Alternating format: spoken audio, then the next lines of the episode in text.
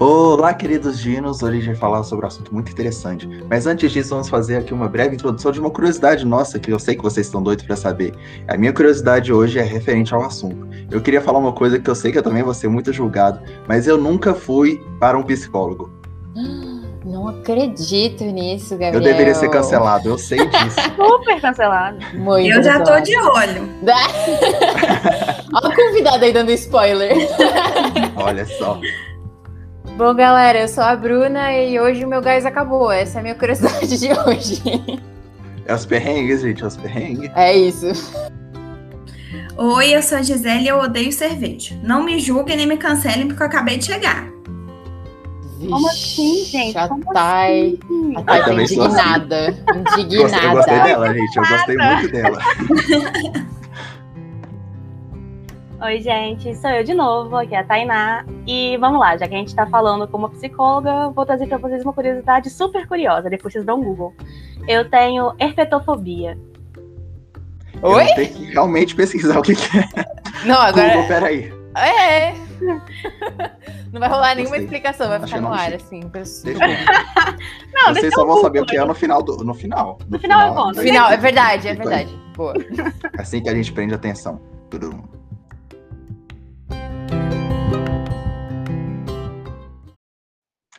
Olá, queridos dinos. A gente acabou de apresentar aqui para vocês.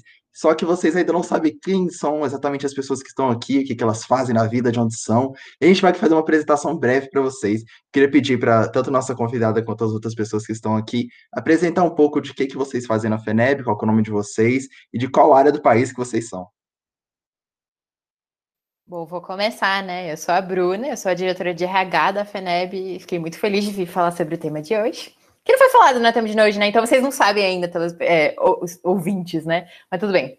É, e é para falar da minha região, né? Eu sou de São Paulo. É isso aí. Olá, pessoal.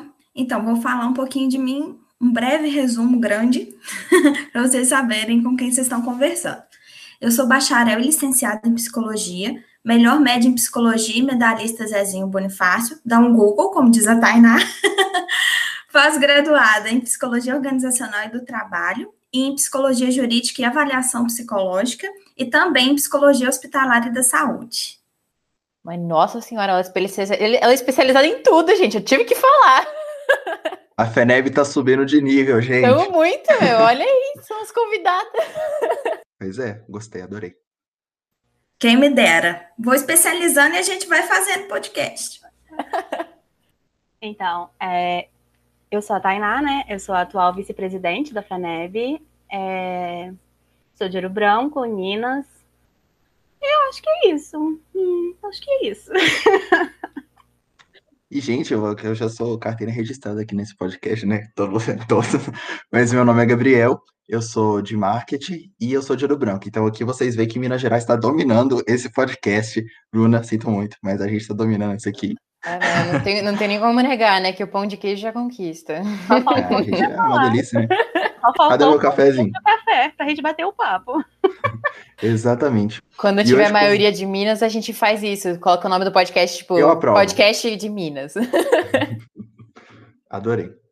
Gente, como vocês viram aqui, a gente está com uma pessoa mais que especial, que vai falar um pouquinho para a gente aqui sobre algumas coisas que nós estamos passando, nós estudantes estamos passando, mas não só estudantes, mas todo mundo. Então, acho que você que ouvir aqui vai se identificar bastante, porque é uma situação que é muito comum na pandemia, sabe? Então, a gente quer falar um pouco sobre diversos assuntos. Um deles, para introduzir já, é que a gente quer falar um pouco sobre ansiedade e como que tudo isso que está ao nosso redor, como que esse momento da pandemia, como que tudo juntando com o ensino remoto, juntando com a pressão que a gente está vivendo, está influenciando também no nosso dia a dia e como que nós estamos nos comportando. Então, a gente trouxe aqui uma psicóloga justamente para falar um pouquinho sobre isso.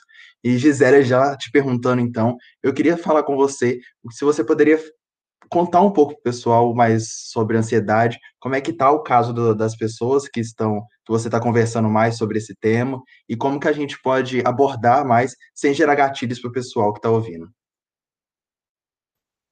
Então, pessoal, vamos começar então falando da ansiedade e aí, de acordo com o podcast rolando aí, a gente vai falando dos outros assuntos. Então, a ansiedade ela é caracterizada por uma preocupação intensa, excessiva e persistente e medo de situações cotidianas. A, a ansiedade ela é normal, é algo comum ao ser humano. Todos nós temos ansiedade. E aí a gente fala assim, ué, mas todo mundo tem ansiedade? Então, por que, que uns falam que tem, os outros falam que não? Ansiedade já vem no nosso mecanismo de defesa. Então, todos nós somos seres ansiosos.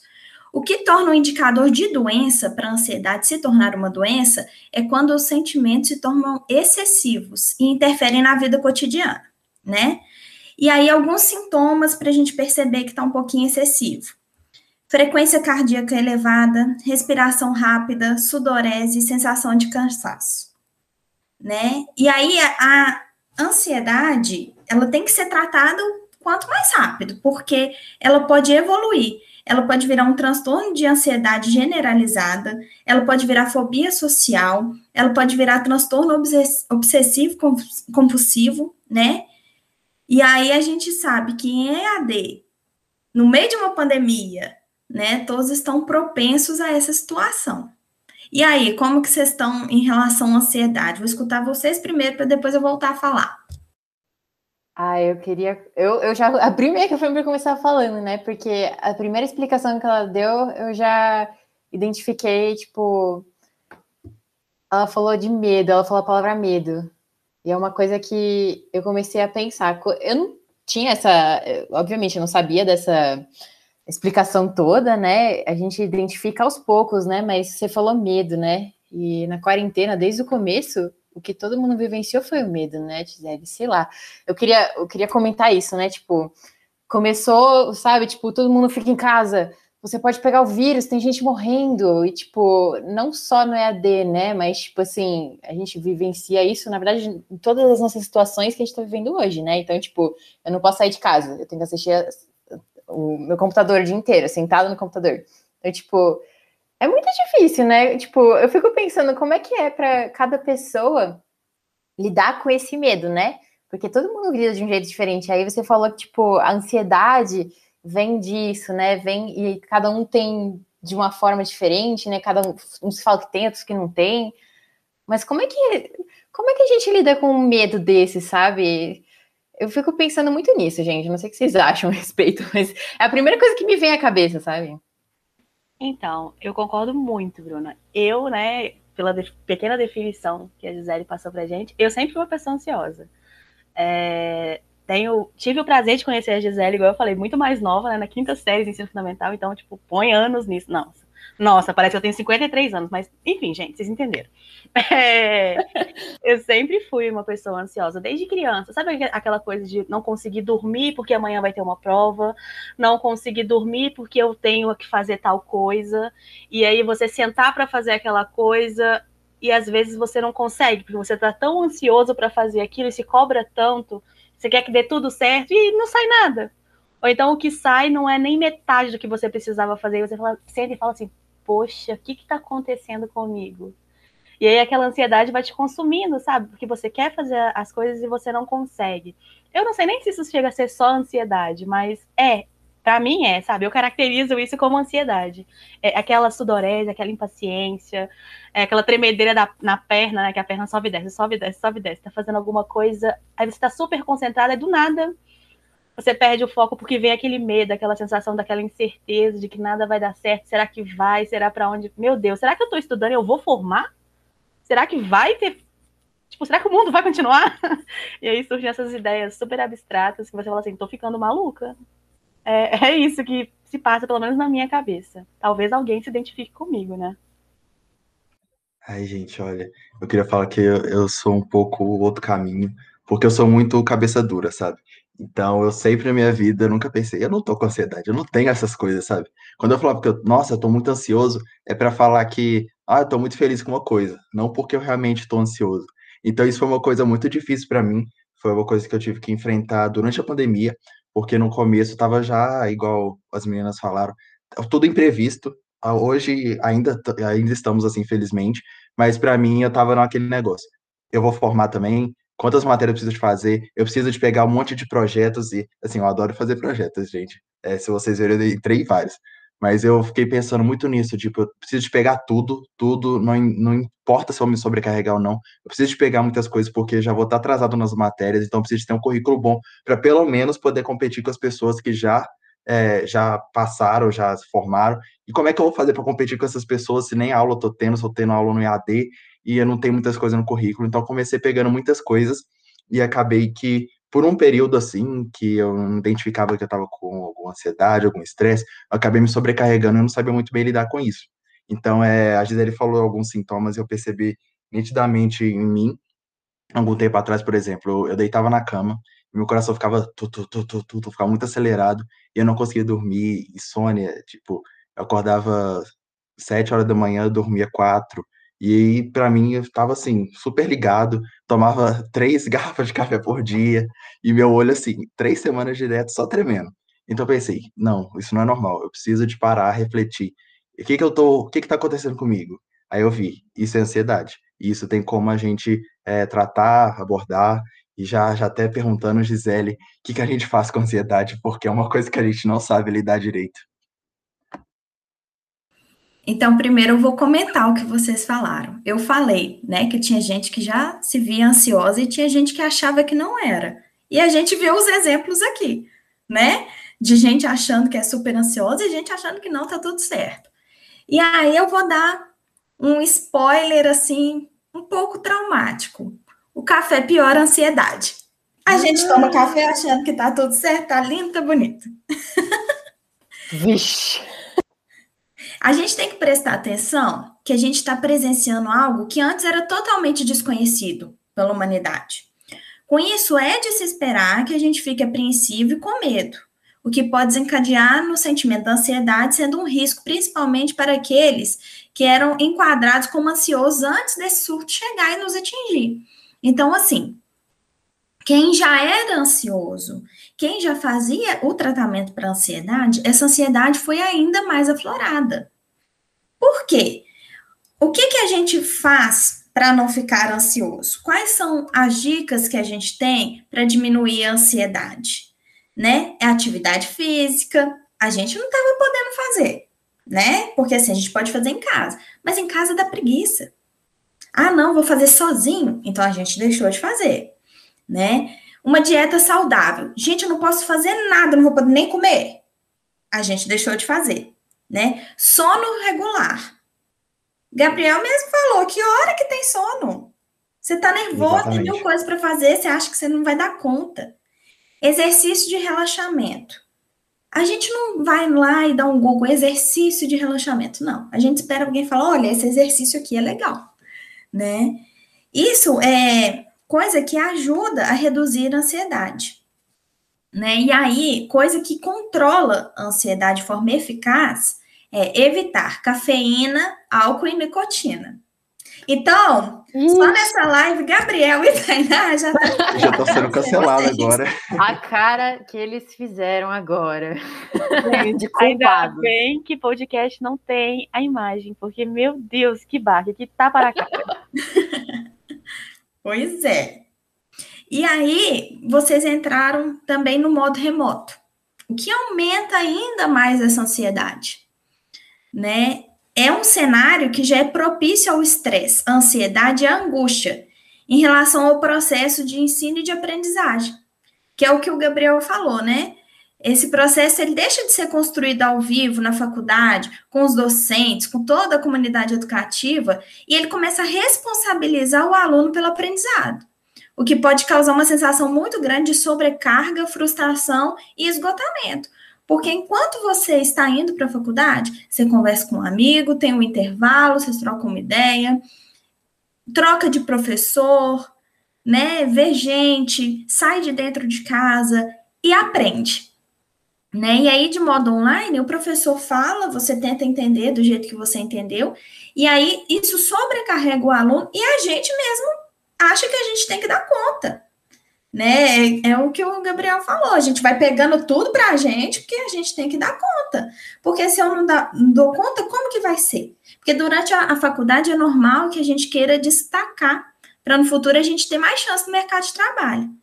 Então, devido à concorrência e a necessidade de impor, impormos nós mesmos para alcançar os objetivos, a ansiedade pode tornar algo frequente, prejudicando o desempenho dos alunos, né? Além também da gente exigir muito de nós mesmos para obter os resultados, né? Os estudantes, então, precisam entender também que e precisam entender e cumprir as exigências dos professores, né? Além disso, em casa é preciso conviver também com a expectativa da família quanto ao seu desempenho.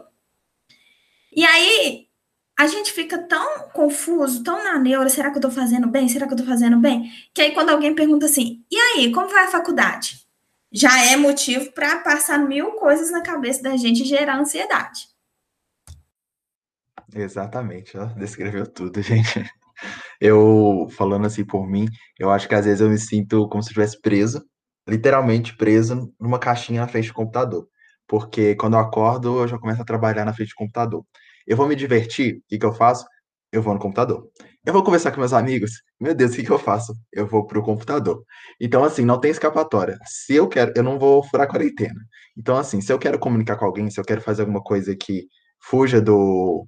Uma coisa para distrair minha cabeça, eu vou fazer no computador.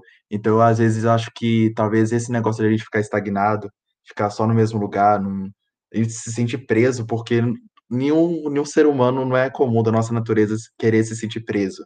Então, a gente quer muito sair, eu não aguento mais isso, eu preciso de fazer alguma coisa, tem que sair dessa inércia, só que a gente não pode. Então, a gente acaba que tá preso aqui. Então, para mim, eu acho que um dos motivos maior que gera a minha ansiedade é ficar o dia inteiro assim na frente do computador e não ter escapatória, sabe?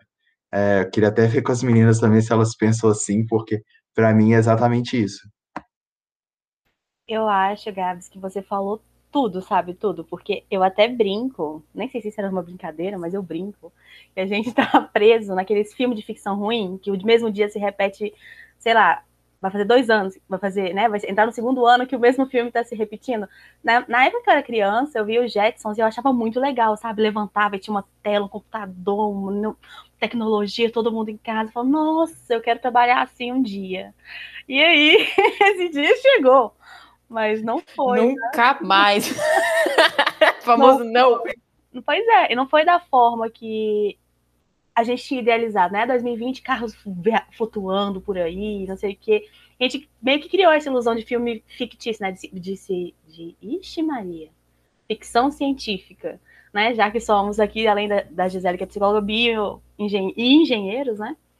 É, a gente criou essa ideia dessa ficção e a gente vive nesse looping infinito. Você não tem um, um local de estudo, um local de lazer, um local de, para nada, né? O seu ambiente de exercício é seu ambiente de trabalho, quer ser um ambiente de lazer, quer ser um ambiente de ler um livro, quer ser um ambiente de ver um filme. Então, assim, eu acho que isso tudo constitui o não mudar de cenário nunca, né? Eu acho que isso também está muito ligado a. Ah, eu não posso fazer nada, tudo que eu posso fazer está preso aqui ficar assim uma vez, duas vezes, né, um, período de tempo curto é uma coisa tranquila. Mas quando você vê que esse cenário não vai ter mudança nunca, sabe? Eu acho que isso vai gerando uma frustração muito grande. E assim, é, é um chute meu, tá, gente? Eu não sou nada especializada nessa área, né? A Gisele tá aqui, mas eu acredito que o ser humano não foi feito para não viver em sociedade, para não estar em contato físico com outras pessoas. E assim, é um desafio muito grande, sabe? A gente foi meio que jogado numa experiência social que ninguém topou participar. A gente está no Big Brother sem, sem um milhão e meio, gente. Você não tá entendendo? não tá ganhando nada com isso. É, só, só ganhando frustração, medo e aquela incerteza que você deita e dorme e você acorda mais cansado do que a hora que você foi dormir, porque você não desliga, você não descansa é, é frustrante. Eu acho que é essa palavra que define o que eu sinto. E aí a gente quer fazer alguma coisa diferente, a gente vai para a sala. Olha que legal. Pois é, tem. É um exercício. Para sair de sedentarismo, cozinha, sala, banheiro. Essa é a nossa caminhada. Levantamento de garfo, de copo. E assim a gente vai. Gente, eu preciso contar uma outra coisa também, que isso, o que vocês falaram me lembrou de outra coisa, que eu conversei uma vez com uma amiga minha também não só de espaço, mas de tempo. Parece que é como se o, pre, sabe, o presente não existisse, sabe? É como se não tenho nada para acontecer na minha vida agora. E aí a gente, que nem, que nem a Gisele falou, né? Você tá toda hora, tipo, a gente, por exemplo, o caso de nós três aqui, a gente se rala a semana inteira pra fazer um monte de coisa, porque sabe a expectativa de que no futuro a gente tenha uma atividade, a gente tenha algo acontecendo na nossa vida, sabe? É como se a gente estivesse usando esse tempo como se fosse uma pausa na nossa vida para a gente, tipo, correr atrás de algumas coisas porque nada tá acontecendo agora. É bizarro isso, né, gente? Tipo, não sei explicar, tipo, essa, é como se estivesse num, sabe, tipo, fora da vida, sabe? Uma pausa. Não sei explicar, sei lá, brisei, gente. Eu entendo o que você quer dizer. Eu acho que assim, né, para as pessoas que trabalham, né, e que o trabalho exige a saída de casa, ainda tem uma mudança de ambiente. Por mais que seja estressante também sair de casa pelos riscos que a gente corre, quem sai de casa ainda tem, eu acho que ainda tem uma experiência um pouquinho melhor, as pessoas que trabalham. Agora, vamos supor, estudante, que você não tem que sair, o seu trabalho é todo dentro de casa, né? Seja estudante de faculdade, seja acho que para criança ainda é um pouco pior, né, para quem estuda em escola assim, você não tem outro momento, entendeu? Você não vê outras pessoas, você nem com medo você sai de casa. Então, assim, acho que fica bem restrito mesmo. Olha, para as crianças tão ruim, mas os pais também não estão gostando, não, viu? e aí, pegando o gancho do que a Bruna falou, que a gente não está no presente, é até legal que eu consigo explicar para vocês a, a diferença, né? Da ansiedade para a depressão, que também é uma confusão que todo mundo tem. Eu tô ansioso ou eu já tô tão ansioso que eu tô deprimido, como que é? Então é o que a Bruna falou, a gente não tá conseguindo viver no presente. Uma vida ideal é uma vida que a gente consegue circular pelo passado, pelo presente pelo futuro. Então eu tô vivendo meu presente aqui, mas eu lembro de coisas do passado e eu faço planos para o futuro. Eu tô vendo meu presente, mas eu lembro que sábado eu fui numa festa que foi muito bacana, e eu lembro que amanhã tem prova, que apesar de difícil, depois de amanhã passou minha prova. Então, assim, é uma vida normal. Só que a gente não está conseguindo focar no presente. Vocês, como estudantes, estão focando lá na frente. Eu preciso correr atrás do prejuízo, senão as outras pessoas que formaram de um modo normal, considerado normal, vão passar na minha frente. E a gente também que formou, eu não tenho tanto tempo assim de formada, né? Igual a Tainá falou, a gente estudou junto. Eu tenho dois anos e pouco de formada. Então, assim, eu estava começando a construir minha clínica. A minha clínica fecha. A minha clínica abre. A minha clínica fecha. Né? E essa movimentação que a Bruna falou que a gente não consegue viver no presente. A gente está buscando o futuro rápido demais para que isso acabe. E aí, então, o que, que é a depressão? A depressão é o excesso de passado. A depressão é se você não está conseguindo viver hoje, mas você nem pensa que você tem prova, você nem pensa que você tem futuro. Você só pensa no que aconteceu, que você não pode mais fazer. Por exemplo, ah, eu estou na pandemia, eu não posso mais fazer nada, então também não vou estudar, não vou correr atrás de nada, vou ficar só deitado. Aí é um índice que pode levar à depressão, porque a depressão ela vem do excesso do passado. Se eu não estou no presente, eu não tenho uma visão do futuro, a minha vida só vai passar para o passado. E aí, ela indo para o passado com muita frequência, eu vou acabar entrando em estado depressivo. E aí, qual que é a diferença do estado ansioso? O ansioso é o futuro. Então, ali na depressão, eu não estou no presente, mas eu não consigo ir para o futuro, eu só vejo o passado. Na ansiedade, que é o nosso tema de hoje, eu só vejo para frente eu não vejo hoje, eu não vejo que eu passei. Então, assim, eu vejo que eu tenho que conquistar, que eu vou arrumar um emprego, e aí eu vou formar, eu não vou ter nada, mas eu também não vi as coisas que eu já fiz, os projetos que eu, que eu já criei, o tanto que eu fui boa, a nota boa que eu tirei, eu só vejo futuro. Então, assim, como eu falei com vocês, a ansiedade é normal do ser humano. Até que ponto ela é normal? Tô ansioso por quê? Tô ansioso porque tenho prova. Então, depois da prova, eu tirando nota boa, eu tirando nota ruim, minha ansiedade vai passar, porque já aconteceu. Eu tô nervoso porque eu tenho que fazer isso. Então, quando a gente fala de ansiedade comum, é a ansiedade que todo mundo tem. Todo mundo fica nervoso quando tem algo para fazer. Eu não vou falar com ninguém assim. Ah, olha, vou dar uma prova para vocês hoje valendo o ponto todo da etapa. Não vai ter ser humano que fique bem todo mundo vai ficar ansioso. Então, sim, são ansiedades comuns. O que não são ansiedades comuns? Tô ansioso por quê? Não sei.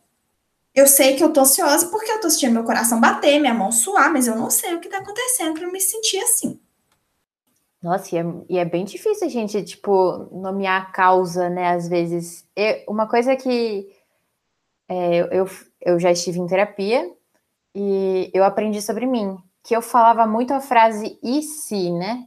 Começava com e se, que é o que você falou do futuro, que é tipo, ai, tem isso para acontecer, ai, mas e se isso der errado? Mas e se isso acontecer? E aí, tipo, é, quando eu entendi o problema desse e se, é que caiu a ficha, né? Que, tipo, o e se não existe, né, Gisele? Tipo, me corrija, né, se eu estiver falando errado. Mas o e se não existe. Então, por que, que a gente dá tanto valor para algo que não existe, né? E, quer dizer, foca no que não existe, né? É isso aí, porque o e se é assim, eu vou fazer isso, mas e se isso acontecer? Eu vou fazer isso, e se isso? Então, assim, e se o quê? E se der certo? Você tá pensando nas possibilidades de dar errado, por quê? Então, assim, e se? E se o quê? Né? O que, que você está esperando que dê errado de uma coisa que você não sabe que vai acontecer? Então, esse e se também é um pouco de demonstração desse excesso de futuro. Porque eu, e se eu não conseguir um emprego? Falta quanto tempo para você formar? Você vai ficar preocupado com seu emprego que está dali há 5, 4, 3 anos? Você já está preocupado? Claro que a gente se preocupa, por isso que a ansiedade é comum, a gente se preocupa. Mas a gente não está estudando assim, nossa senhora, e se daqui a três anos eu formar e eu não tiver emprego? E se daqui a três anos ainda tiver pandemia, o que, que eu vou fazer? Gente, a gente tem que viver o presente, que é o que a gente não está conseguindo viver. Mas assim, eu penso, e se a pandemia não acabar daqui a três anos? Meu Deus, como que vai ser? Eu vou falir. E se? Então, e se acabar amanhã? A gente não sabe como veio, a gente também não vai saber como vai, né? Então, assim, os se's é muito excesso de futuro, é muito pensar em dar errado. E por que, que a gente está pensando em dar errado? Porque a gente nunca pensa um e se para dar certo. A gente, quer sofrer, né? É, é, o que eu ia falar só. A gente quer sofrer, parece, né? Tipo... Exatamente. A gente não pensa um e se para dar certo. Por exemplo, ah, e se eu formar e ganhar a medalha de melhor aluno? A gente não pensa, não. A gente pensa assim, e se eu formar e ficar sem emprego? Né? Então, assim, a gente só. Os e se's do futuro também são todos negativos. Eu adorei vocês falarem sobre isso, porque assim, eu acho que esse e se é uma palavra também, como a Bruna, que eu tive que tirar do meu vocabulário. É, eu faço terapia desde sempre, né? Eu acho que todo mundo deveria fazer. É, e assim, eu vivia com esse si, e meus e sis eram sempre negativos. Porque realmente, né, a gente nunca vai supor uma coisa boa. Porque se supor coisa boa, você vai criar expectativa, e aí o tombo vem, se der errado. então você já coloca um, vou me, me negativar aqui, né? Ficar devendo expectativa, porque aí se vier, eu tô no lucro. Então eu, eu meio que aprendi a balancear isso. Para cada e se negativo, eu tinha que ver dois lados positivos do que eu estava fazendo. E aí eu falei assim, ah, vou parar com isso, porque ver o lado positivo tem hora que é tão difícil, você, eu prefiro não ver o negativo, vamos ficar no lado neutro. Entendeu? Vamos largar esse negócio pra lá. E assim, na, na, nesse novo normal, que o Gabriel odeia, né? Nesse, momento, nesse momento de pandemia, é, eu me vi voltando a essa frase. Ai, eu vou fazer isso, mas e aí? E se? Pode comentar, Gisele. Gabriel, e, e se não for o novo normal? Como que a gente vai? Eu espero que não seja. Eu espero que depois esteja tudo maravilhoso, lindo, depois do arco-íris, entendeu? Eu tô. Essa é a minha esperança, entendeu? Eu quero pensar positivo. Exatamente. Essa palavra novo normal também me irrita, porque assim, quem me, fala, me garante que não, hora do jeito que a gente vivia? Entendeu? A gente estava habituado àquilo, era uma tradição, né? Então, assim, vamos tentar. Vou tentar não falar isso, tá, gente? Mas eu, se eu falar, podem me bater. Podem me cancelar. Vai ser cancelada. Não, me cancela não. Vai acabar com a minha carreira que nem começou. É... Mas assim, esse e se eu vi que estava me fazendo desanimar de fazer as coisas.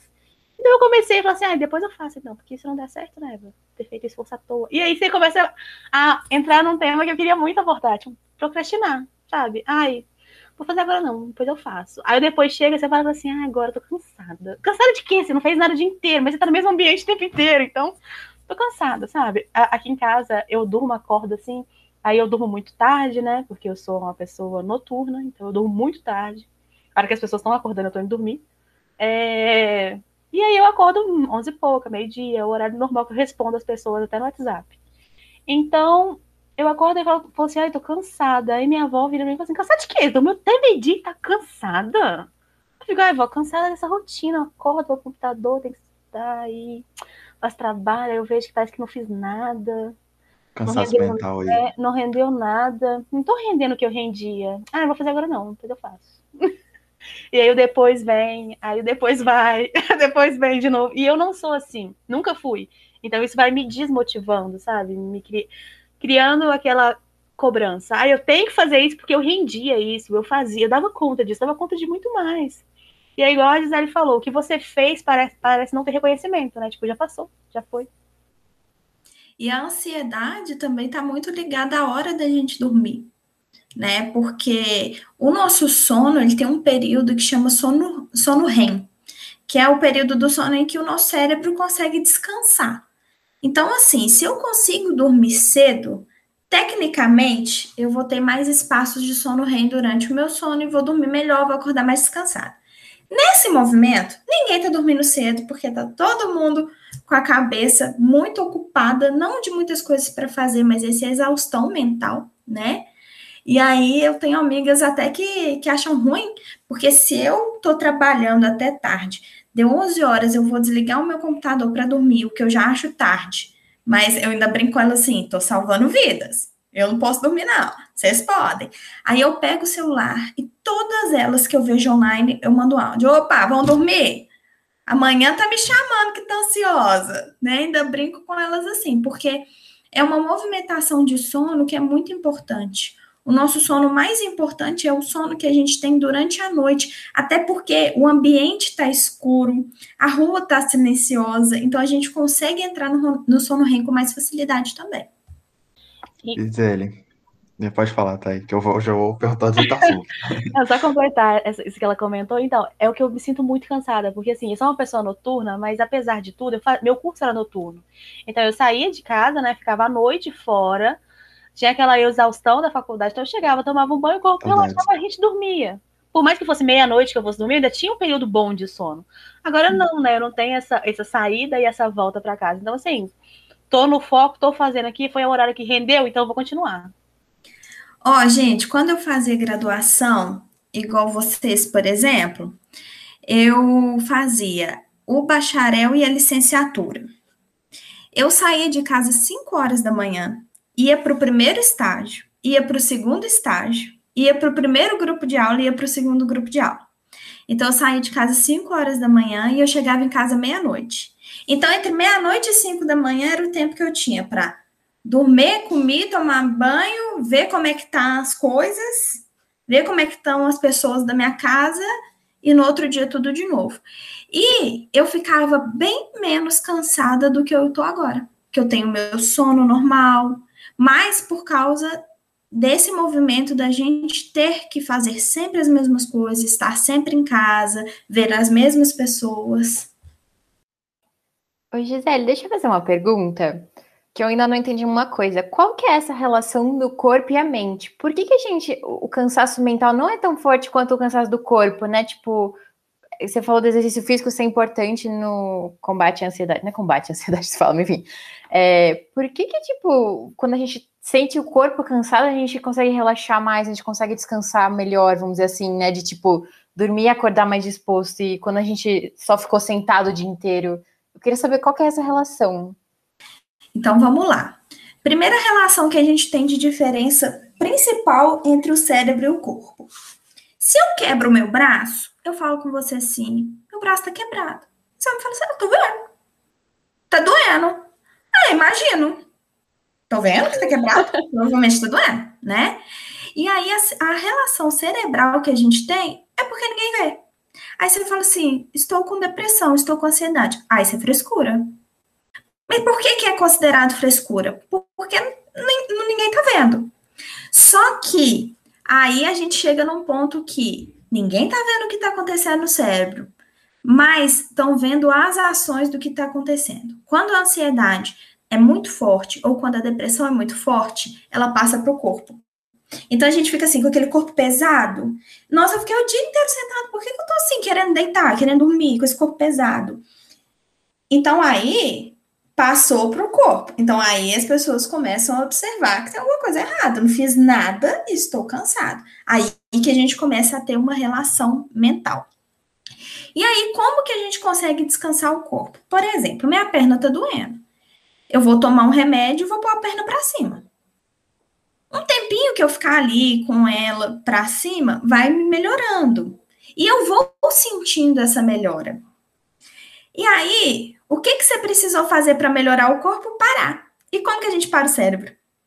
Já percebeu que o nosso cérebro não desliga? Nunca. Se você está deitado, você está pensando o que, você vai fazer amanhã, você está pensando o que, que aconteceu, você está pensando em qual, como que vai ser seu futuro e como que vai ser depois que eu formar, e se eu não formar? E se, e se, e se, e se, que a gente já conversou, né? Então, assim, a perna eu consigo ver, tá doendo, parei, melhorou, continue em repouso. O cérebro, por exemplo, tá, tô vendo que tô pensando um tanto de coisa ao mesmo tempo. Então eu tenho que pensar em uma só. Só que é um movimento muito difícil. E por isso entra também a parte da terapia, porque a terapia é como se a gente pegasse um tanto de nó, né? Porque assim, o nosso cérebro vai virando aquele nó, a gente pensa um tanto de coisa. E separando os bolinhos daquele nó. E aí, depois que você já está em terapia, você já consegue pensar. Hoje eu vou pensar na minha faculdade. Hoje eu vou pensar na minha casa. Gisele, eu queria só te perguntar uma coisa só linkando esse assunto também. A gente está falando muito sobre ansiedade, mas eu queria saber de você, por exemplo. Eu tinha falado no começo que eu não, não identificava que eu tinha ansiedade, que eu não sabia como é que era. Eu queria saber de você se. Porque a ansiedade está sempre evoluindo. Se a gente não trata, a gente está sempre evoluindo na ansiedade. Eu queria saber se tem um pico, até onde a gente pode chegar com essa ansiedade e por que exatamente a gente deveria tratar e como, né, exatamente, por exemplo, procurar o um psicólogo, por que fazer essa terapia que você acabou de falar com a gente e se ajuda mesmo na ansiedade. Então, como eu falei com vocês, todos os seres são seres ansiosos. Então, ok. Tô com ansiedade, ok. Tô vendo que já tá virando sintoma físico, já começo a prestar atenção. E aí, por que que tem que ser tratado, né? Porque assim, qual que é o, qual que é o máximo da ansiedade? Porque eu tô, tô sentindo me emocionar, tá? Meu coração tá disparando, tá? Mas eu morro, né? O que que acontece? Só que a ansiedade, ela é o ponto inicial de muitas doenças mentais. Ela é o ponto inicial de uma depressão, por exemplo. A ansiedade, ela tem o transtorno de ansiedade generalizada, que é a ansiedade intensa e, e permanente que interfere nas atividades diárias. Então, assim, se você tá com essa ansiedade muito grande, interfere nas coisas que você faz interfere no que você estuda, com quem você convive, e aí você começa a se isolar, e aí você ficou sozinho demais, aí você ficou pensando demais no passado, demais no futuro, a depressão chegando aí, né? E aí também pode trazer a, a fobia social, porque a fobia social, ela é de interação social. Quando eu não quero, não tô afim de conviver. E aí, seres normais são seres sociais. Se a gente está bem mentalmente, alguém chamou para ir para a festa, a gente está indo, né? Em períodos normais, se você está bem, alguém te chamou para uma festa, você está indo. Alguém te chamou para conversar, você está conversando. A partir do momento que você fala assim, não quero falar com ninguém. Então aí você já está entrando em uma fobia social que teve início aonde? Na ansiedade que você não curou. Tem o transtorno obsessivo compulsivo, né? Que é pensamentos ou atos repetitivos.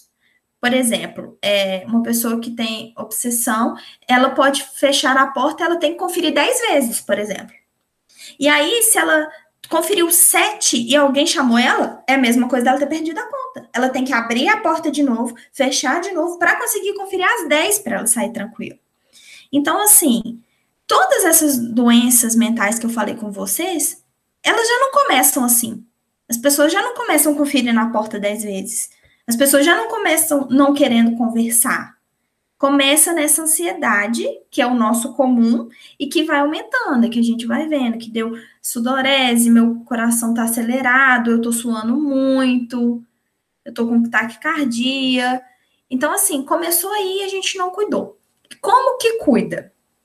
A principal coisa para ajudar na ansiedade, na depressão, é a ajuda de um psicólogo. É a terapia, tá? Porque, gente, existe também os fármacos, né? Que são os remédios, que auxiliam. Mas o remédio, ele desaparece o sintoma. Então, por exemplo, estou ansioso, portanto, não durmo. Então eu tomo o remédio para quê? Para dormir. A minha ansiedade vai continuar na hora que eu acordar. A minha ansiedade não foi tratada. O que foi tratado foi o meu sintoma. Eu sou uma pessoa muito ansiosa, então eu não me alimento. Então eu vou tomar uma vitamina, alguma coisa. Por quê? Porque não me alimento, não por causa da ansiedade. O psicólogo é o único profissional que ele vai tratar a ansiedade de fato. Tanto é que psicólogo ele não recomenda, né, os medicamentos para uso de fármaco é, são os psiquiatras e a gente só indica para o psiquiatra casos extremos, casos que só a psicoterapia não vai resolver. Por quê? O fármaco ele vai tirar sempre os sintomas, ele nunca vai tirar a causa. Então, assim, se você tá nervoso porque você formou, tem um ano e você não conseguiu um emprego, o que, que a gente tem que fazer? ir no psicólogo e tentar reestruturar a sua mente para que você entenda por que, que você não conseguiu, para que você entenda que está tudo bem, para que você consiga lidar bem com você. E aí tem gente que vai direto para o psiquiatra.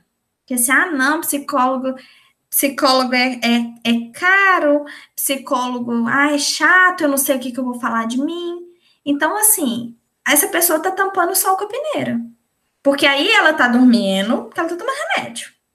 Ela tá comendo, ela tá tomando remédio, mas ela continua com o mesmo problema. E aí também tem a, a movimentação que é muito importante, que a gente não entende qual que é o problema. A gente entende que a gente não está dormindo. E só na terapia a gente vai entender por que, que não está dormindo, por que, que voltou a dormir, né? E assim, o médico é o caminho mais fácil. Eu vou lá um dia, eu volto com remédio, né? Não estou falando mal de psiquiatra, não, porque é muito necessário, viu, gente? Mas assim, eu vou lá, eu volto com remédio. É muito mais fácil do que eu me conhecer, eu me analisar, eu entender quem eu sou, o que eu estou passando e fazer algo sobre isso. Porque a partir do momento que você sabe que está acontecendo alguma coisa, você tem que fazer algo sobre isso. Né? É igual, igual traição, né? Tem gente que fala assim, eu não tô sabendo, tá tudo certo. A partir do momento que você sabe, você tem que tomar uma atitude. Ou você vai aceitar aquilo e continuar com a pessoa mais sabendo o que está acontecendo, ou você vai cair fora. Então, assim, enquanto você não sabe o que está acontecendo, tudo certo. Mas a partir do momento que você sabe, é obrigatório tomar uma atitude. E aí a dificuldade de procurar o psicólogo é isso. Porque aí eu vou descobrir, eu vou ser obrigada a tomar uma atitude. Tomar atitude é muito difícil. Eu queria fazer uma pergunta para você, Gisele, porque assim, é uma dúvida minha, mas bem minha mesmo. Talvez as pessoas não compreendam se você puder explicar o termo, sabe? Porque eu aprendi o termo com vocês, psicólogos. Então, assim, eu queria saber o quão quanto ter, assim, porque todo mundo, ao meu ver, tem. Mas quando é normal ter pensamentos intrusivos e quando eles passam a ser objetivos de ansiedade, sabe? Você tem aquela ideia na sua cabeça ali martelando. Você tá, vamos supor, você tá no aeroporto, aí você colocou tudo na caixinha. Tem um meme isso. Aí você vai passar no, no detector de metas e fala: Meu Deus, se eu tiver com uma arma, mas você não tá com uma arma, criatura, de onde essa arma vai aparecer? Aí você tá sentada na cadeira ali fazendo uma prova e você fala assim, gente, o professor vai ver que eu tô colando. Mas você não tá colando, assim, ele vai achar que eu tô colando. Aí sabe quando esses pensamentos começam a ser talvez obsessivo, sabe? Tem, eu, eu acho que todo mundo tem. Se não tiver, riam, porque é, eu tenho é mania, sempre. É mania da perseguição, parece, né? É, eu tenho sempre. Então eu queria saber o quanto é normal e o quanto você já pode ver isso como um indicador de ansiedade, né? Porque isso vai desenvolver o que você falou da, do transtorno de ansiedade aguda, do toque, de outras coisas, talvez, ao meu ver. Posso estar errado. Então, são movimentos comuns. Apesar que, assim, Muita gente fala assim, que comum, gente. Ah lá, a outra tá ficando doida, tá falando que é normal. Não, é, é um movimento totalmente comum. Quando você vai passar na ponte, se você tá com o celular na mão, você segura forte. E por que que você tá segurando esse telefone forte? Você tá com a mão bamba, o telefone vai cair? Não. Mas por que que você segura forte? Porque você sabe que se você soltar, ele vai cair na água vai estragar. Igual o exemplo que você deu da cola. Por que, que quando o professor passa e fala, ai meu Deus, ele vai achar que eu estou colando? Porque se ele achar que você está colando, você pode perder o seu direito de fazer a prova. Então, é um movimento de perda. É uma estrutura mental que a gente tem de movimento de perda. Se eu sei que se eu fizer isso aqui eu vou perder, eu vou tentar não fazer. E o nosso cérebro liga isso automaticamente. Então, assim, sabe quando você está andando no ônibus, você está viajando de ônibus, e você olha para a janela e fala assim: Gente, já pensou, eu lá embaixo? Você vai cair? Você não vai. Só que se você sabe que se você cair, o estrago está feito. Então, o nosso cérebro, ele é muito inteligente. Então, às vezes a gente pensa, gente, por que eu estou pensando uma coisa que não vai acontecer? Mas o nosso cérebro está na ansiedade, lá na frente, né? O nosso cérebro está usando o mecanismo do e se, né? E se acontecer isso aqui, eu estou enrolado. Então, como ele sabe as vivências, né? Tudo que a gente assiste, tudo que a gente vive, a gente sabe o que, que vai acontecer ali, o cérebro repreende. Por exemplo, você já viu alguém, ou você já passou pela situação de alguém tá colando e perder a prova. Então, seu cérebro fala assim: opa, ó, vamos ficar esperto aí que quem cola perde a prova. Então, isso são atitudes normais, se você já vivenciou, se você já viu. Como que não é normal? Uma coisa é que não tem o porquê. Você segura o celular forte para ele não cair na água, porque senão você vai perder o celular. Você encontrou um porquê de você estar tá fazendo aquilo. Aí agora, como que não é normal? Você olhar para a parede e achar que está subindo uma aranha que ela não existe. Por que, que você está achando? Não tem um porquê que você está vendo uma aranha. Então, assim, se você encontra um porquê e isso não acontece sempre, acontece em casos isolados, tá tudo bem, é um mecanismo do nosso cérebro de defesa. Agora, o problema é se acontece sempre, em todos os lugares, todos os dias, aonde você vai, e se acontece coisa que não tem um porquê. Por que, que eu tô vendo uma aranha na parede? Não tem um porquê de estar tá vendo aranha na parede, né? E aí, por exemplo, se a gente começa a, a, a, ver aranha na parede, por exemplo, aí a gente já entra num caso de alucinação. Aí a gente já pode evoluir para uma psicose, né? Que é um, um outro caminho e uma outra vertente de pensamento da psicologia. Gente, é muito amplo. Tudo que pode acontecer no nosso cérebro, a gente fica até, meu Deus, Sim, muito obrigada pelo esclarecimento. Agora a gente entende porque as pessoas viajam tanto para criar esses filmes aí, né? Que a gente assim, gente, que cabeça perturbada é essa? Porque eu, eu falo, a pessoa tá muito perturbada pra pensar um trem desse. Criar esses filmes de ficção científica, que você fala assim, gente, isso nunca vai acontecer. De onde a pessoa tirou essas ideias? Olha os pensamentos intrusivos servindo pra alguma coisa na vida. Mas assim, eu acho que a gente, né? Foi... Dependendo, ele te salva, né? Você não perdeu o seu celular, você não perdeu sua prova eu ia fazer um comentário que enquanto a Gisele explicava, me pareceu, tipo, me corrija se eu estiver errada, mas, tipo, parece que a gente também é movido pelo medo, né? Porque esses pensamentos, tipo, de se proteger, sei lá, sabe, tipo, tipo, sei lá, segurar o celular mais forte, tipo, é medo, né? E, tipo, eu fico pensando nisso porque eu já conversei uma vez sobre isso com os meus pais, que tem muitas coisas que os nossos pais ensinam pra gente que é pelo medo, não é? Eu, me corrija se, tiver, se eu estiver errada, mas tipo, parece que a gente convive com medo para aprender a seguir a linha correta, vamos dizer assim, né? Parece meio errado isso, né? Mas é muito esquisito, porque a gente passa, tipo, a entender o que é o certo e errado pelo medo, né? Então, tipo, você não pode colocar a mão no fogo porque você vai se queimar. E aí só a criança que vai lá e põe e vê que realmente faz mal que vai entender, né? Tipo, não, eu devia ter entendido meu pai. E a gente começa a entender esse negócio de esse mecanismo que a, que a Gisele explicou, né? E por mais que o pai falou, a criança vai lá e põe o dedo. Testa, não acredito. Porque ela aprende de acordo com o que ela vive, né? Maluco isso, gente, maluco. A gente queria comentar uma coisa sobre essa questão do medo. Estava até conversando com uma pessoa da minha empresa júnior um tempo atrás sobre isso, porque eu tenho uma visão um pouco, não sei se todo mundo tem essa visão, mas eu trato o medo muito como aliado. Porque, por exemplo, eu acho que o medo, ele tem duas vertentes. Ou ele é um medo muito inflamado, que a gente fica, a gente não consegue sair do lugar, a gente não consegue fazer o que a gente deveria fazer.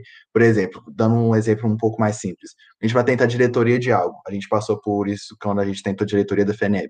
A gente tem o medo que as pessoas não gostem da gente, que o nosso trabalho não seja bom, que a gente seja reprovado, que isso, que aquilo. Então, às vezes, dá um medo, dá uma ansiedade na hora de apresentação. Esse, para mim, é um medo muito ruim, que ele impede a gente de fazer algo. Só que às vezes eu tento sempre tratar o medo como uma coisa boa, por exemplo. É, eu, como diretor, eu espero, eu tenho sempre medo de que minhas assessoras não gostam do que eu estou fazendo, do meu trabalho, do pessoal da FNEB não goste, e que eu vou fazer para converter isso? Eu vou fazer um trabalho melhor, sabe?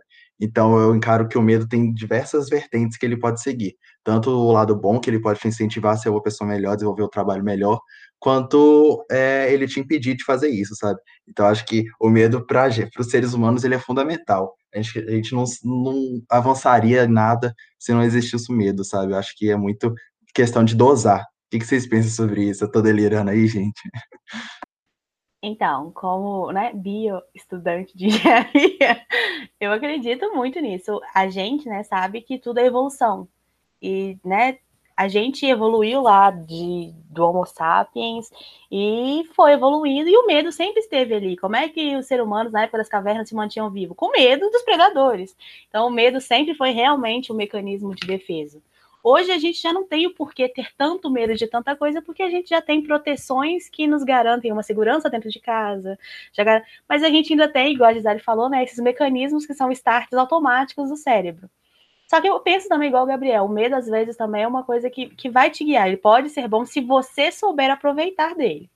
Né, se ele realmente for o seu guia. Mas eu acredito que para isso você tem que ter uma estrutura é, emocional muito boa para você identificar como aproveitar o medo. Então, eu acho que assim, o psicólogo é fundamental para conseguir, às vezes, te guiar nisso. Porque às vezes o medo é tão grande, tão grande, que ele vira uma fobia. Foi o que eu acabei de mencionar. Eu tenho hipertofobia, que todo mundo falou assim: nossa, o que é isso? Eu falei: dá um Google. Isso nada mais é que medo de réptil, de coisa que se rasteja. Mas eu não tenho medo de todos os répteis, tenho medo de lagarto, gente. É assim, é horroroso. a lagartixa tá no meu quarto, eu dou meu quarto para ela. Eu saio do quarto, eu não Medo de lagarto em ouro branco, aí deu bom. Aí, tá. eu, não sei como é, eu não sei como é que vocês chamam, mas calango, sabe? Aqueles lagartos. Uma lagartixa um pouco maior, um crocodilo menor. crocodilo menor. Ele é menor que uma iguana, então eu não sei se no Brasil todos chamam assim. Eu tenho pavor daquele bicho, gente. Aqui no muro da minha casa tem 53 tomando sol todo dia, achando que minha casa é o piscinão de ramos. E eu quase infarto, eu quase infarto. E eu sou contra matar. Balança a cabecinha assim. É, ele tem o cabelo. Ah, ele tem a é lindo solta. longe dela, lindo longe dela. eu tenho uma, uma, fobia, gente, que se eu ver me falta ar, eu começo a suar, eu, eu sei que o bicho não vai me fazer nada, mas eu não tenho uma explicação, eu não consigo achar uma explicação para aquilo. Então é aquele medo irracional mesmo, sabe? Você tá, sabe que o bicho tá ali no bate... lagartixa, gente, lagartixa não faz nada, come mosca e aranha. Se ela tiver na minha casa, aí eu passo mal, eu, eu já tô suando só de pensar. Eu, Começa eu... a cobrar o aluguel, se elas estão aí todo dia. É, então, vai cobrando é. aluguel aí, que aí vai tirar um pouco do medo também, porque vai estar tá entrando vantagens. Não, e assim, eu fico pensando, gente, o dia que eu morar sozinha e tiver um bicho desse na minha casa, como que eu vou fazer? vou deixar a casa para ele vou embora, né? Porque assim, até o momento eu tenho que gritar para me salvar, porque eu não gosto, igual eu falei, eu sou contra que mate animais, viu, Luísa Mel? Pode me apoiar. Eu não gosto que mate bichinhos. Vai ser cancelado aqui, ó. Então, eu tenho que chamar alguém para tirar ela de onde está e colocar para fora, entendeu? Não pode estar onde eu tô. E é um desespero, gente, é uma coisa irracional. Então, assim, o medo, eu acredito sim que tem essas vertentes, mas a gente tem que saber controlar. E até hoje eu não aprendi a controlar meu medo de, desses bichos esquisitos. Ó, um bicho já me tirou de dentro de casa. Ele entrou, eu saí. Eu fiquei o dia inteiro na rua, mas não entrou. que bicho Esperei alguém chegar. Ele entrou, eu saí. Mas que bicho que era? Não vou ficar lá encontrando com ele, né? Então a gente tem várias vertentes de medo mesmo. Igual o Gabriel falou, eu gosto de, de falar uma coisa que eu acho que abrange muito, que a gente tem medo do novo. Medo do novo é o que eu abranjo, porque, por exemplo, os meninos me chamaram para o podcast, nunca fiz isso na minha vida. Já fiz palestra, já fiz live, já dei aula, já fiz de tudo, mas isso aqui eu nunca fiz. E aí, Primeira coisa que eu falei com eles, olha, eu não sei como é que faz, eu tô nervosa. Não, não começa não, calma aí, né? Então, assim, é o medo do novo. Se existir um próximo podcast, já vou estar mais tranquila, né? E é o que o Gabriel falou nas apresentações de trabalho. Às vezes a gente fica muito tenso. É o primeiro trabalho daquele professor. Você não sabe nem como que aquele trabalho vai ser julgado. Aí você apresenta o primeiro. Aí depois você já sabe o que, que ele gosta e o que não gosta. O segundo é mais tranquilo. No final do período, você já está te apresentando até de cabeça para baixo. Você já sabe o que, que o professor gosta, o que, que ele não gosta, o que, que dá para fazer, o que, que não dá. Né? E aí, ele falou também de, às vezes, que o medo ajuda. Gente, o medo ajuda demais. Por exemplo, se eu tenho medo de altura, quais são minhas chances de morrer de bungee jump? Baixíssimas. É. Baixíssimas, quase nulas, porque eu só vou se alguém me amarrar e me julgar. Né? Se eu tenho medo de andar de moto, por mais que eu sofra um acidente de, de carro, ele não é na mesma proporção se eu tiver de moto, se eu tiver de carro, se eu tiver de caminhão. Moto é o mais perigoso, né? Igual as pessoas falam, não tem nenhuma carcaça para te proteger. Então já te ajuda. Então tem medos que é bom a gente ter, né? Porque se a gente não tem, a gente é corajoso demais. Então tem alguns medos que são até necessários para a nossa sobrevivência. E é por isso que o medo está infiltrado na gente. Porque é necessário para a nossa sobrevivência que a gente tenha medo. Porque se a gente não tivesse medo, a gente não olhava para atravessar a rua, não, é? Me atropelou, atropelou. Se eu morrer, morri. Não tem medo de nada. Né? Então, assim, o medo é necessário para a nossa sobrevivência. Radical. Gisele, qual que era o animal? Fiquei curiosa que te expulsou da sua casa. Menino, eu não sei nem o nome. Na minha terra chama de mangava, mas não sei se é isso que chama, não. É um bichão preto, enorme, que eu morro de medo dele, e que ele voa fazendo uma barulhada que parece que ligou um motor. Na hora que eu escutei o barulho, eu já corri. Não preciso nem achar onde ele tá, não. Já fui embora. Eu sei do que ela tá falando, porque um desses já caiu num copo, no copo de cerveja do meu pai uma vez. É, é gigante um... mesmo. É um super marimbondo. É um cruzamento do marimbondo com uma abelha e um besouro. É um bicho preto, esquisito, gordinho. Feio. Exatamente. Eu acho que é um bicho produzido em laboratório. Então, aproveitando que a gente está falando de medo, né? Eu queria voltar a tentar linkar né, com o assunto que a gente estava falando antes de dar essa filosofada na vida aqui. É, às vezes a gente tem medo, né, de errar, medo do que vai acontecer, que a gente volta naquele si lá do comecinho, né? E aí a gente deixa de fazer as coisas e começa a questão da procrastinação. Eu queria, Gisele, que você desse uma dica pra gente de como evitar, sabe? Como não entrar nesse looping infinito de procrastinação. Porque você começa, vou fazer amanhã. Aí amanhã chega, você começa, aí não rende, fala, ah, depois eu faço. E aí você não consegue sair daquilo, fica para sempre daquele jeito. Então, o ato de procrastinar, ele é adiar ou prolongar uma situação. Então, esse comportamento, de certo modo, ele é natural, mas pode se tornar prejudicial, né? Igual você falou, deixa para amanhã, deixa para amanhã, amanhã eu não fiz, né? E por essa razão é importante identificar quais as causas que levam a essa conduta e mudar alguns hábitos para que o problema não torne, né, a sua vida inteira. Geralmente está ligado ao distúrbio mental, como ansiedade e problemas de autoestima.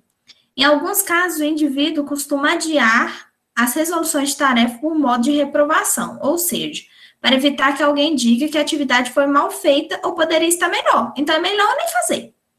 O sujeito fala assim: ah, não vou fazer não, sabe por quê? Ah, alguém vai falar que tá ruim, que tá mal feito, que podia estar melhor, então acho melhor não fazer. E aí, existem os pilares da procrastinação.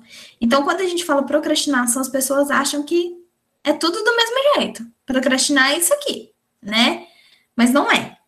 Tem a tarefa de baixo valor, que um procrastinador certamente vai arrastar até o último minuto do prazo do trabalho, que é tedioso.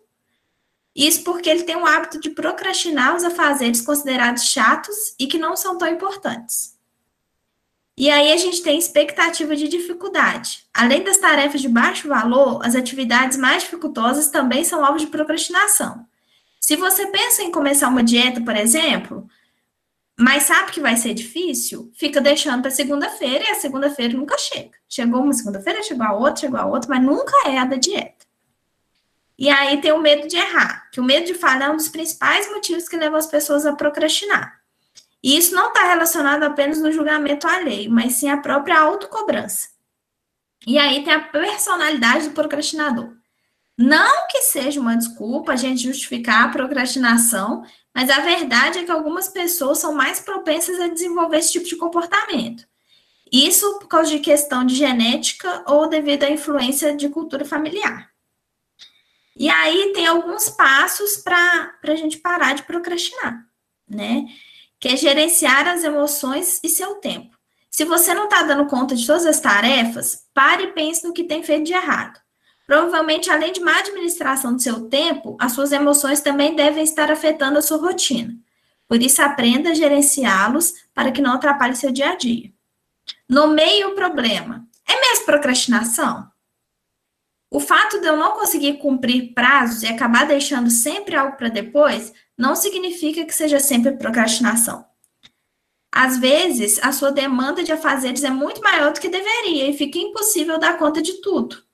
Ou então, muitas tarefas emergenciais surgem e é exigido prioridade, tornando inviável o cumprimento dessas outras atividades que estavam na frente.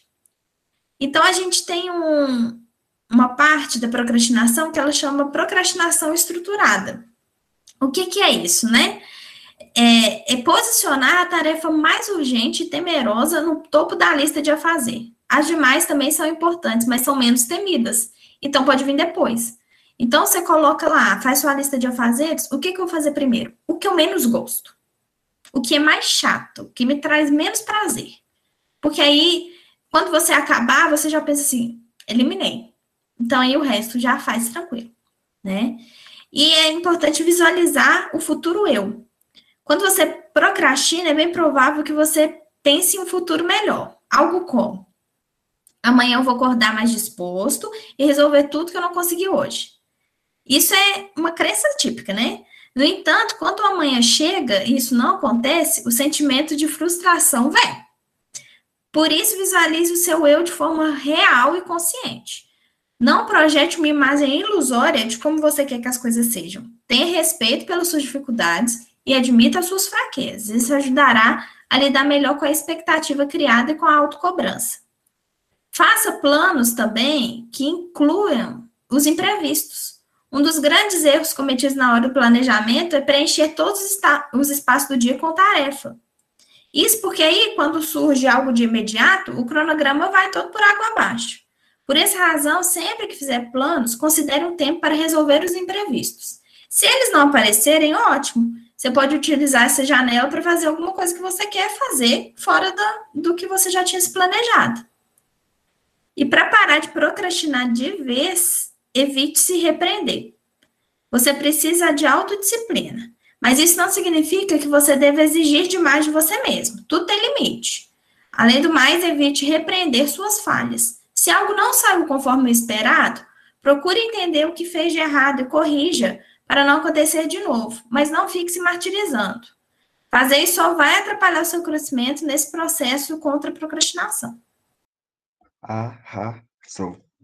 O nome, o nome disso é perfeição para mim. é, ô, Gisele, eu já queria te perguntar uma coisa também, que tenho certeza que todo mundo quer te perguntar isso agora. A gente aqui na FENEB, a gente é, tem pessoas escutando de todos os lugares do Brasil, né, todas as regiões. Tem gente, olha, até dos Estados Unidos, só que a gente está muito chique agora. Eu queria já te perguntar se você, como psicóloga, você também está atendendo virtualmente, como é que faz para a gente entrar em contato também, porque foi sensacional essa conversa, tenho certeza que muita gente agora quer conversar com você. Eu queria saber um pouquinho mais, porque você falou que é de Minas Gerais, mas o pessoal aí, eles também querem um pouquinho da Gisele. Foi boa essa pergunta, porque eu posso dar até uma dica para vocês. Primeiro, para a gente poder, poder atender de modo online, nós profissionais psicólogos, a gente precisa passar por uma prova e a gente precisa ser aprovado. Então, assim, quando a gente vê assim, ah, eu atendo online, prestem atenção se é um profissional aprovado, tá, gente? Por quê? No período de pandemia, a, o Conselho de Psicologia liberou que todos os profissionais atendessem online. Mas é interessante você perceber quais são os profissionais que já poderiam atender online antes, porque esses profissionais são realmente habilitados para os atendimentos online. Então, eu trabalho presencialmente em Ouro Branco, Minas Gerais, mas eu atendo de modo online também, em qualquer lugar que você estiver, só me chamar. e aí, meu Instagram é arroba Rodrigues. Vamos de novo, arroba PSI Gisele Rodrigues. E aí lá tem todos os meus contatos. Vocês podem ficar à vontade, até mesmo para a gente discutir, para trocar ideia, mesmo que não for algo terapêutico. E lá tem uns reels também bacana, um, uns movimentos de respiração, umas bobaginhas. Estejam à vontade. Tô indo seguir já, hein, galera? Não tá aí. É. Gente, sensacional. Vocês já fazem isso agora. A gente vai colocar também na descrição desse episódio para vocês não perderem o arroba. Mas, olha, não percam. Pelo amor de Deus, gente. Vai lá agora. Só lembrando que o Gisele Rodrigues é com S, viu, gente? Nada a dizer. isso aí. É Gisele normal, né? Quando me perguntam assim, como que escreveu Gisele normal? Exatamente. Gente, agora, infelizmente, eu sei que vocês gostaram muito. A gente está caminhando para o final do nosso podcast. É... Manda mensagem lá na DM da Gisele para ela voltar, porque foi sensacional esse episódio. E já, já pedindo aí para o pessoal, para a Thay, a Bruna, a Gisele, vocês darem alguma dica para o pessoal também, contar um pouquinho de como vocês encaram também a ansiedade e o que, que vocês poderiam de compartilhar com o pessoal para dar nosso último recado. Bom, vou começar eu, né? Uh, peraí, a pergunta é como a gente encara nós pessoalmente, né? A nossa ansiedade. Isso, Isso uma dica para a galera. Tá, uma coisa Abra que eu aprendi. Oh, uma coisa que eu aprendi é saber o momento que você tá tendo ansiedade. Então, que nem a Gisele comentou no começo, quais são os sintomas? Você tá ofegante? Você tá meio, tipo, sabe, Aí, se você repara, entende que você está passando uma situação, tipo, que você não está bem, que você está acelerado sem, sabe? Tipo, por que, que eu estou acelerado agora? Pensar na realidade. Uma coisa que me ensinaram a fazer é falar assim, calma, por que, que eu estou assim? Eu estou, sei lá, sabe, alguém está me assaltando, tem... Qual que é a minha realidade? Eu estou sentada no meu quarto, eu estou bem, eu estou viva, não tem nada acontecendo comigo, então é um processo de entender o que você está passando e se autoacalmar, sabe? Falar assim, eu estou passando mal, eu estou morrendo, tem algo acontecendo? Não, se não tem nada acontecendo, então vamos relaxar e focar no que está acontecendo. E aí, pensar, quais são as atividades do meu dia? Por que que talvez eu não esteja me sentindo bem nessas atividades, sabe? Então, a dica que eu tenho para vocês, ouvintes, é identificar o seu momento de ansiedade, né? Não é crise que chama, né, Gisele? Me corrija se eu estiver errado, mas é, é, quadro, não sei, tipo, essa situação em que você tá ofegante, assim, identificar isso e se acalmar, entendeu? E falar assim, meu, não tem nada acontecendo comigo, vamos respirar fundo, vamos acalmar e vamos pensar no que eu tô fazendo agora, sabe? Meio que colocar o pé no chão, voltar para a realidade. Eu não estou morrendo, sabe? Aquela coisa assim, tipo, respirar fundo. É isso que eu aprendi com a minha ansiedade, né? E evolui bastante, mas a minha dica para vocês é essa, sabe? Identifique o momento respire fundo, sabe? E relembre o que tá acontecendo na sua vida. Tipo, mano, não. Minha mãe tá em casa, meu pai tá em casa, eu tô em casa, tá todo mundo bem. É isso que tá acontecendo, sabe? Tipo, sei lá, essa é a minha dica para vocês. Então vamos lá. Eu deixei um espacinho pro pessoal falar antes de mim, mas eles estão fugindo. Eles estão querendo que eu dê a dica primeiro para roubar a minha dica, mas eu não vou deixar. Exatamente, é isso tudo estratégia. então, a gente tem que prestar atenção que a gente está vivendo em um mundo muito tecnológico. Todos nós. Nós estamos trabalhando pelo computador e celular, nós estamos estudando assim, nós estamos nos divertindo assim. Então, a minha dica para a ansiedade principal é desconectar um pouco. Como que a gente desconecta um pouco? Lendo um livro, jogando jogo, mas joga um de tabuleiro, que você não precisa de celular. Coloca uma música, Preste atenção em você, na sua respiração, no que, que você está fazendo. Preste atenção nos seus pensamentos. A gente tem prestado atenção muito na internet, muito no que o professor está falando, no que o amigo está falando, no que a blogueira está falando, no que o pessoal do Instagram está postando, quem está em casa, quem não está. Então, assim, isso causa um dano mental para a gente muito grande, a gente viver nesse mundo tecnológico. Até porque uns anos atrás a gente nem tinha essa tecnologia toda. Então, para a gente diminuir um pouco a ansiedade, vamos desconectar um pouco, conecta com você e desconecta um pouco de tudo isso aí. Olha, gente, assim, o que a Gisele falou é sensacional, mesmo, mesmo, mesmo. Eu estou ouvindo aqui, ó, o meu psicólogo sentado e falou assim, Tainá, desconecta, porque foi exatamente isso que ele falou para mim. E eu sempre, né, muito fã de leitura, é o que eu tenho feito mesmo. E além disso, uma dica que eu vou dar para vocês que tem funcionado comigo, apesar de eu ainda estar tá me habituando, é tentar meditar, sabe? Tentar ter uma horinha do dia, nem que seja à noite ou de manhã. Ficar só com você mesmo. Tentar não pensar em nada, que a meditação nada mais é que isso, né? Inclusive, indica um aplicativo, olha os merchan de graça, né? Mas tudo bem. Patrocina é o símbolo... é o símbolo com, um, com C, É muito bom o aplicativo, sabe? Você faz um testezinho lá e você vê as suas evoluçõezinhas sozinhas. As meditações são, são guiadas, né? Porque no começo é muito difícil. Você senta, aí você fecha o olho e fala assim: vou pensar em quê? É a primeira coisa que vem na cabeça. é muito difícil não pensar em nada. Então, assim, é uma coisa que tem me ajudado. E outra coisa também, eu acho que é. Se você não sabe que tem ansiedade, preste atenção né, nessas dicas que a Gisele deu. E se você vê que é coisa que está te atrapalhando, procura um profissional. É, psicólogo há muito tempo teve aquele tabu, né, de ah, eu não vou porque eu não sou maluco. A gente vê hoje que não é maluco que precisa de psicólogo, não são pessoas que têm algum problema mental, né, que maluco é até pejorativo, me perdoem. É, não são só eles que precisam de ajuda de um psicólogo. Então, assim, corre atrás, sabe? Às vezes você não tem condições financeiras, mas existem coisas pelo SUS também. Então, apoie o SUS e não se descuida, sabe? Não nega que você tá com aquilo, a negação não leva ninguém a nada. Então aceita e tenta se cuidar. E é o que Tainá falou, né? Pegando um ganchinho aí. Que antes o psicólogo era coisa de doido. Hoje em dia o psicólogo é coisa para não ficar doido. Né? A gente faz terapia para lidar com quem deveria estar fazendo terapia e não está. Exatamente. Gente, eu acho que agora eu vou tentar meu Deus, olha, olha essa tarefa, gente fechar com chave de ouro agora. Mas eu vou dar minha, meu ponto de vista também. Sim, Gisele, eu vou copiar um pouco do que você falou sobre, primeiro, a questão das redes sociais. Acho que as redes sociais, gente, a gente abre o nosso Instagram, o que, que tem lá no Instagram? Pessoas lindas, maravilhosas, vivendo uma vida de conto de fadas, que todo mundo quer se espelhar, todo mundo acha que essa é a vida que todo mundo deveria viver. Só que essa vida não é real. Então acaba que a gente se compara muito com os outros e deixa de viver a nossa própria vida. Isso gera muita ansiedade, pelo menos do meu ponto de vista. E a gente está agora num período muito difícil. É, as pessoas podem vender que para elas não está, mas está difícil para todo mundo. E a gente tem que encarar isso, mas eu penso num ponto muito positivo que isso é passageiro, isso vai passar.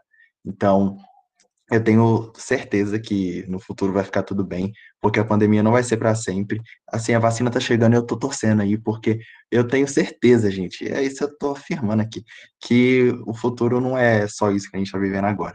Então, eu falo para vocês que vocês vivam a vida de vocês, não queiram se espelhar na vida dos outros, porque isso acaba que prejudica a nossa própria vida pessoal, sabe? Então, é isso, gente. Vivam, aguenta um pouquinho, vai passar e ser passageiro, não é permanente, mas vivam a vida de vocês, sabe? O presente, não só o futuro e não só o passado. Posso falar rapidinho só para matar todo mundo de inveja? Claro. Já sou jacaré. Viva o SUS, como diz Ai, meu Deus. Ai, cuidado. Olha só, gente, esse é meu sonho. Agora eu vou dormir, eu vou sonhar com isso já. Sim, eu acho que esse, né, Gabs, é mais um podcast que eu participo e tem dever de casa, né? O autoconhecimento, se autoconhecer para conseguir buscar realmente um tratamento, ou quem sabe alguém para bater papo e que não tá ali para te julgar, tá ali para te escutar, para te auxiliar. Então, assim, gente, procura mesmo, sabe? Se você tem condições de fazer uma terapia, faça. Se você tem necessidade, não deixe de fazer. Não deixe mesmo. Porque é uma coisa que eu acho que não tem, você não tem nada a perder, só agregar. É uma coisa que. É isso aqui, é filosofar sobre a vida e descobrir pontos que você tem a melhorar. Então, eu acho que todo mundo deveria fazer. É muito achismo numa fala só, né? Mas é porque a gente não tem como falar a pessoa, faz, você precisa. Não, a, eu acho que procurar tratamento ajuda, né? Fazer uma terapia é uma coisa que nada mais parte do que o autoconhecimento. Eu me conheço, eu vejo a necessidade e eu estou buscando ser uma pessoa melhor. Gente, pelo amor de Deus, não escolham um profissional pelo preço. Escolham o profissional e converse com ele sobre o preço, tá? Preço nunca vai ser empecilho para você cuidar da sua saúde mental. Gente, eu queria falar uma coisa também antes de encerrar, que a gente acabou que não falou isso ao longo do episódio, mas é, falando pela minha, eu acredito que muitas outras tenham também. Muitos estudantes têm direito, eles podem recorrer à universidade com apoio psicológico. Então, por exemplo, a minha, no caso, oferece contato com o psicólogo, oferece, é, eles pagam para o psicólogo, e talvez seja um direito que você tenha e você não está sabendo que você tem esse direito. Então, procure saber também pela sua universidade se tem direito a psicólogo, porque muitas apoiam essa iniciativa, porque é, é fundamental. A gente sabe como é que nós, universitários, a gente tem sempre esse problema de pressão, a gente tem esse problema de ansiedade, de querer sempre ter entrega. Então, é uma coisa muito recorrente quando a gente está na universidade, não só na universidade mais fora, mas falando especificamente do nosso meio. É uma coisa muito recorrente a gente ter alguns problemas mentais, alguns problemas de saúde mental, e as universidades, muitas delas apoiam a questão de procura de psicólogo. Então, procure se você tem esse direito. Tenho certeza que, se você não tiver, pode conversar com alguém da coordenação para tentar conseguir esse direito, porque deveria ser, assim, para falar a verdade, direito básico de todas as pessoas, porque é extremamente necessário. Eu falei no começo que eu nunca fui no psicólogo, mas agora eu já sei que eu preciso, sim, de ir, que todo mundo precisa. Agora e, ele vai. Gente, a cabeça dura aqui foi, foi convencida. É Uma alma eu já salvei, aleluia. Meu Olha objetivo é, é isso, galera. Se cuidem, se cuidem. É isso, gente. Eu queria agradecer né, a disponibilidade da Gisele de estar aqui participando com a gente, trazendo esse conteúdo riquíssimo de informação. É, queria agradecer ao Gabs por essa lembrança, né, que as universidades oferecem esse tipo de auxílio. Então, assim, entre em contato com as entidades representativas do seu curso. Se não tiver, entre em contato com a Proreitoria de Estudantil, que com certeza tem, e ela vai saber te informar se eles têm, se vocês têm esse direito ou não. E caso eles não ofereçam psicólogo, com certeza eles oferecem bolsa para esse tipo de coisa. Ajuda, eu tenho certeza que não vai faltar. Então é isso, gente. Obrigada a todos vocês que estavam aqui hoje. Obrigado, gente. Siga nossas redes sociais, siga as redes sociais da Gisele. A gente vai divulgar, hein? Muito. Obrigada, pessoal, pelo tchau. convite. Muito obrigada, foi muito legal estar com vocês hoje falando de um assunto que eu adoro. Podem me chamar sempre, que eu sempre venho. com certeza. Mandei mensagem para ela para ela voltar, gente. Pelo amor de Deus, eu quero muito, hein? Ah, se não quiser, eu volto assim mesmo. Eu sou assim. É isso aí. Adoro. Quem quiser mandar gostei. mensagem, não manda. A gente volta. gostei, gostei. Gente, vamos a nossos últimos tchauz, então. Nossos vários tchauz.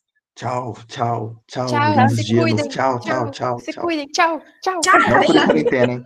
Tchau. Tchau. Tchau.